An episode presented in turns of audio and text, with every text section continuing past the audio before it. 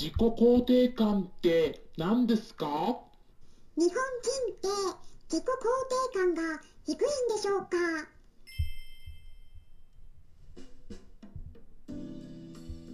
こんにちは。サラホリスティックアニマルクリニックのホリスティック獣医サラです。本ラジオ番組ではペットの一般的な健康に関するお話だけでなくホリスティックケアや地球環境そして私が日頃感じていることや気づきなども含めて様々な内容でイギリスからお届けしております。今回は日本人の自己肯定感が低いと巷でよく言われていることについてお伝えしたいなと思います。まあこれはですね一見するとペットと関係ないようなことのように感じられる方がいらっしゃるかもしれないんですけれどもそんなことはなくて実はペットロスになった時に結構違いが出ることなんですね。なのでもしかしたらあ私も自己肯定感が低いかもしれないとかって思っている方がいらっしゃったらぜひ最後まで聞いてみていただければと思います。でもですねその前にじじ自己肯定感って何？って思われた方がいらっしゃるかもしれないので最初にお伝えしますと自己肯定感っていうのはまあそのまま直訳したら自分を肯定する感覚になるんですけれども具体的には自分のありのままの存在をそのままの価値あるものとして受け入れる感覚のことを言うんですね。まあ私なりの解釈でお伝えすると、うん、自分のことを好きでいられるかどうかっていう問いにも直結するんじゃないかなと思うんです好きとか嫌いっていうものには何にも理由がないはずなんです例えばなんかねこの人は優しいから好きとかこの人は私にいろんなものをプレゼントしてくれるから好きとかそういう理由があって好きになる人もいるかもしれないんですけどそういう理由付けの好きっていう感情っていうのはその人が好きっていうよりもその行為そのものが好きなんであってその人の存在をありのままに受け入れているっていうのとはねちょっと違うと思うんです。例えば、まあ、自分の子供がいるとしてもその子供がいつもテストで100点満点を取っているから価値がある。わけではないですよね。もちろん100点を取ることはすごく素晴らしいことなんだけれども100点を取らなかったとしても本来はその存在の価値が落ちるわけではないはずでもともと生きていること自体に価値があるんではないかなと思うんですその親御さんにとってはですよそういうところに価値を見いだすことができるのか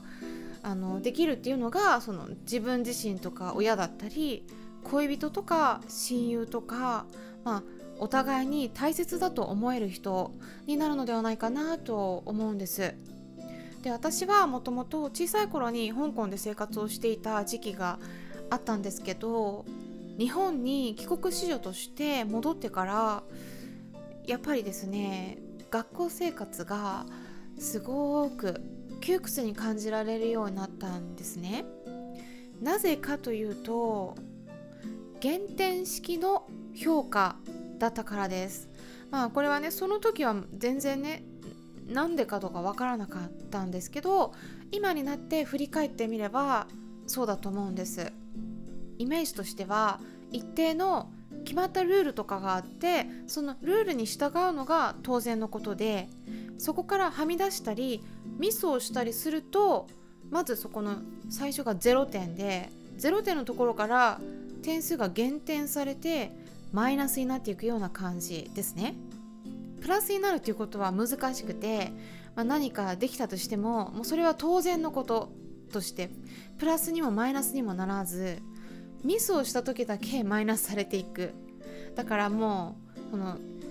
いけないところそのダメなところにばっかり目がいくそういう感じで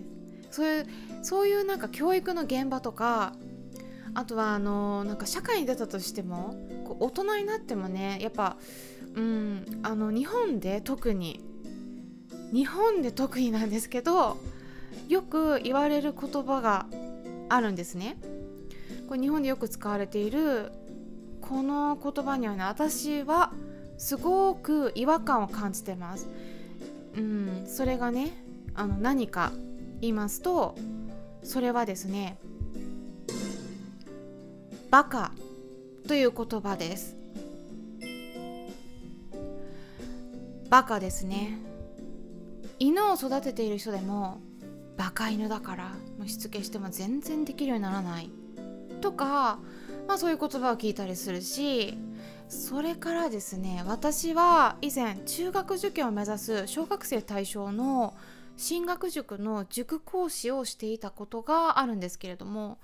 そこでも例えば算数でも国語でも何でもいいんですけれども何かの授業の中で先生が問題を出した時にまあ何人かの生徒が手を挙げますよね。でそこで、まあ、誰かを当てて、まあ、当てられたその生徒が答えを言いますね。でもその生徒が間違った答えを言ってしまった時とかに「おいバカお前違う」とかそういう言葉をね連発させる先生いました。まあ男性が多かったんですけどね。まあ女性でもあったかな。でもねそういう先生たちの評判はすごく良くて生徒たちのその成績自体は結構上がってたんですね、うん、ただそういったね先生のクラスの雰囲気はすごくピリピリしてたんですね。そその先生が入ってくるとね ピリッとするんですよ。であとでその先生が担当するとなんかいじめが発生する。っていうジンクスも出来上がるくらい何件もいじめが出て問題になってました。で私はねそういった経験をしてそして今イギリスにいてでイギリスと接してまあそういうね生活をしている中でイギリスから日本を俯瞰してみてみるとやっぱりですねイギリス人と比べるとなんかやっぱ根本が違うんですよね。日本人のその自己肯定感はもうかなり低いと思います。でもねそれってうん私が思うには大元は教育にあるんじゃないかなと感じるんです。それからこのこのね自己肯定感が低いとペットの飼い主さんに何が起こるのか言いますと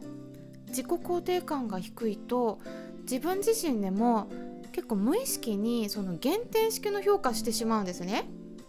だからペットを失った時にも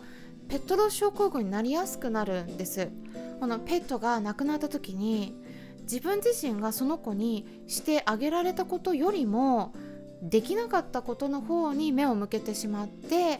後悔して自分自身を責め続けてしまうんです。でそれでペットが亡くなった後時間が経過してももうずっとそんな思いを断ち切れずに自分自身で自分を追い込むことで苦しんでしまっている飼い主さんが本当にたくさんいるなって感じているところです。で私がね今まで YouTube 動画を公開してきた中で一番再生されているのがペットロスに関する内容なんですね。でそして2番目に多く再生されている動画も同じくペットロスに関するものででコメントの数もこの2つの動画を合わせると50個以上になってるんです。もうこれはねこの私の登録者数